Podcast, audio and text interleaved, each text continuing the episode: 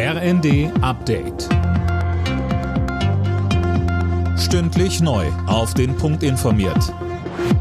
Ich bin Daniel Stuckenberg. Guten Tag. Die Gaskonzerne haben die umstrittene Gasumlage offenbar selbst mit erarbeitet und dafür gesorgt, dass sie davon profitieren. Das berichtet der Business Insider. Wirtschaftsminister Habeck hat angekündigt, dass die Gasumlage jetzt nochmal abgeändert wird. Die Menschen weiter entlasten, die es besonders nötig haben. Das ist das Ziel des dritten Entlastungspakets der Bundesregierung. Wie das aussehen soll, dazu hat die SPD im Bundestag jetzt Eckpunkte ausgearbeitet. Sönke Röhling, dabei geht es unter anderem um die Energiepreise.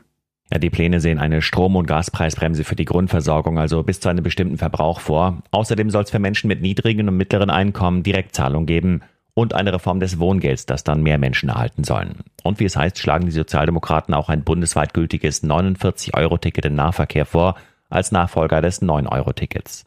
Was am Ende tatsächlich kommt, darüber wollen die Ampelspitzen morgen auf einer Koalitionsklausur beraten. Die EU kommt an Reformen nicht vorbei, wenn neue Mitglieder dazukommen und sie in der Welt bestehen will. Das hat Bundeskanzler Scholz in einer Grundsatzrede in Prag erklärt. Wenn neue Länder aufgenommen werden, müsse man sowohl dafür sorgen, dass das EU-Parlament nicht größer wird, aber auch bei der EU-Kommission müsse es Änderungen geben. Ich weiß, wie sehr alle Mitgliedstaaten darauf Wert legen, mit ihrem Kommissar und ihrer Kommissarin in Brüssel vertreten zu sein. Das ist auch wichtig. Deshalb will ich an dem Grundsatz eine Kommissarin oder ein Kommissar pro Land nicht rütteln. Aber was spricht dagegen, dass zwei Kommissionsmitglieder gemeinsam für einen Politikbereich zuständig sind?